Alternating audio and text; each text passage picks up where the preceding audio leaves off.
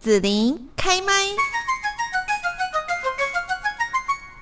好，那我们继续呢，在节目这边哦，就是呢，要跟大家来呃谈一谈，就是有一些复健的朋友哦，其实我有看过，就是呃，我们为了要恢复原本的一些肢体的功能，然后你可能就必须要非常痛苦，而且很无聊的每天要去做那一些哈、这个。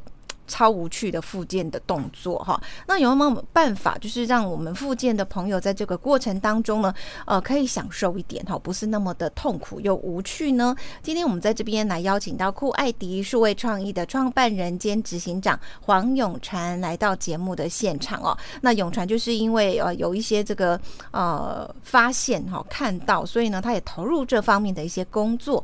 我们现在呢，就先请黄永传执行长也跟大家来问候一下。嗨，子林好，听众朋友大家好。嗯，好，那永传，你要不要跟大家谈谈哦？就是呃，现在你们公司哦，就是有开发一些让复健的朋友，他们做复健不会那么的无聊无趣哈、哦。到底是什么样的一些训练的系统呢？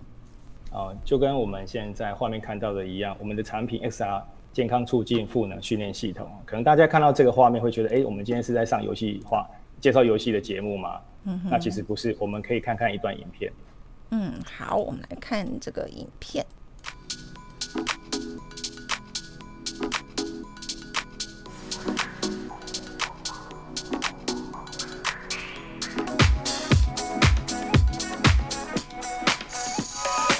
哦，所以他是一面在做这个训练的时候，哈，就是他的。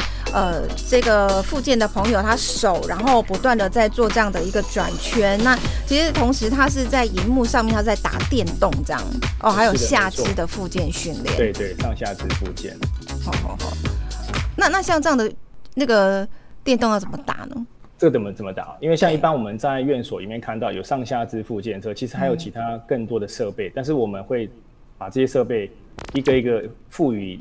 更高的能量，例如说，它可能是一个很枯燥乏味的一个设备，嗯、我们增加了游戏的互动性，让它在玩的时候也能达到附件的效果。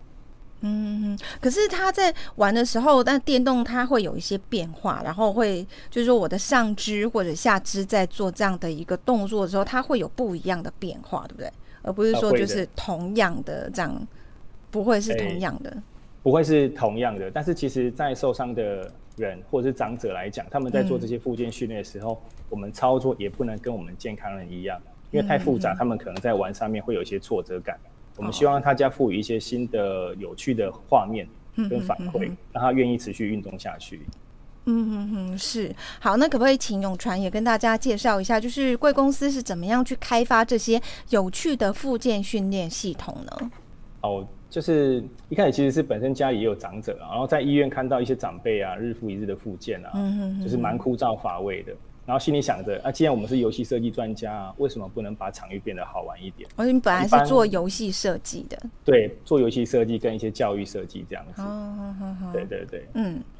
那那我们就想说，在一般游戏设计都是给运动使用啊，那将来我也会有复健的的使用需求啊。嗯、那心里就想一个一个。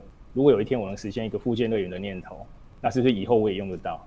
嗯，对对对，嗯，所以呃，就是我们如果说在开发游戏的时候，现在大部分游戏你可能用键盘、滑鼠，对，好，这跟我们附件的这种呃动作有点不太一样。那你就要去怎么样开发，让它变成说呃，在电脑软体啊、荧幕配合，然后我的这个附件的这个工具上面是可以可以连起连接起来的吗？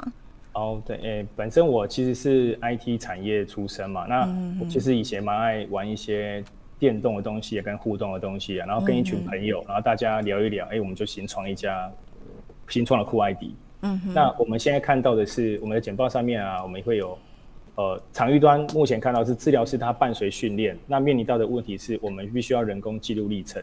嗯，然后治疗师的人手其实不是很够，嗯，对，医病比其实比例还蛮悬殊的。那可能他在诊疗之后，他没办法仔细去看一下他的附件的情形。但是我们可以透过我们的训练平台跟后台记录，让治疗师他可以不用，呃，就是一直重复记那些动作，可以去做他更更有价值的事情。嗯嗯嗯，是。所以像现在，你们就是说这样子的一个附件的系统，它可以去。呃，从从医院端来讲啊，哈，它可以去呃去怎么讲，治疗师人力不足的问题可以去解决，然后包括说呃可以去做手眼认知的训练，还有肢体附件的训练。对，肢体复健训练就跟我们刚刚看到的一样，上下肢附件训练，它是一个、因为老年人哦跟受伤的人，其实他慢慢的会肌少。肌肉肌少，老练有肌少的问题，嗯，然后受伤的人他没运动，他也会有肌少的问题，嗯嗯，但是他在做这些复健训练的时候，他需要坚持，啊，坚持训练，他这个过程其实是还蛮单调沉闷的，但是我们透与赋能，让他这个训练过程有趣起来。而不是说自己一个人在那边转，然后两两眼无神看着远方，看着旁边，嗯，哦，其实超无聊，真的。对对对对对，我们光想象就可以知道这个这个啊，我知道了。所以其实你就是让他呃，同时在做复健肢体的时候，那个大脑是会活化，的活化的，而不是只有身，不是只有身体复康复了。对对对对，但是我的那个意识整个都是那个叫什么 恍神的状态。是啊是啊。我们可能做没几下，好累哦，休息一下好。嗯，那、嗯、可能这个这个效果其实没有就不好。嗯嗯嗯，是，而且没办法记录下来了。哦，那你刚刚有讲说，就是包括有手眼认知训练。呃，对，手眼认知训练，这个部分我们其实再等一下会介绍到，就是我们不只是只有身体上的附件，老年人或者是小朋友，他其实都需要去做一个认知训练，因为。老年人要延缓老化，你做认知训练的话，可以让他活头脑也要运动，不只是身体运动，头脑也要运动，这就是手眼认知训练。嗯哼哼哼，是好，所以目前开发一些有趣的附件训练系统，除了说有肢体方面的附件，还有手眼认知的训练啊，还有没有其他的呢？啊，有，我们就是再看一下我们另外的现场案例。哦，左边这个是我们之前在做一些教育的单位，然后小朋友他用一些。情境转角啊，让他在校园里面可以有一些互动的效果，让它变得有趣一点。嗯，这个部分我们就把它应用在中间，这是在医院场域端。嗯，让老年人他也可以在做这样子的认知训练。那中间看到这个是送餐，就是一个数，一个一个，很画面很小了。它等于是有有客人来，那你是店员，那你要怎么样让满足客人的需求？我们可以透过这样子的互动触碰。你是说那个附件的长辈他是店员？对，他是他是店员，他在这个游戏里面扮演他是店员的角色。哦，我知道，就是有那一种游戏，就是就是我要出餐，对不对？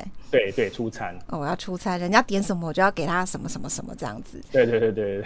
那其实这一套我们这个是以主题式的客制化产品。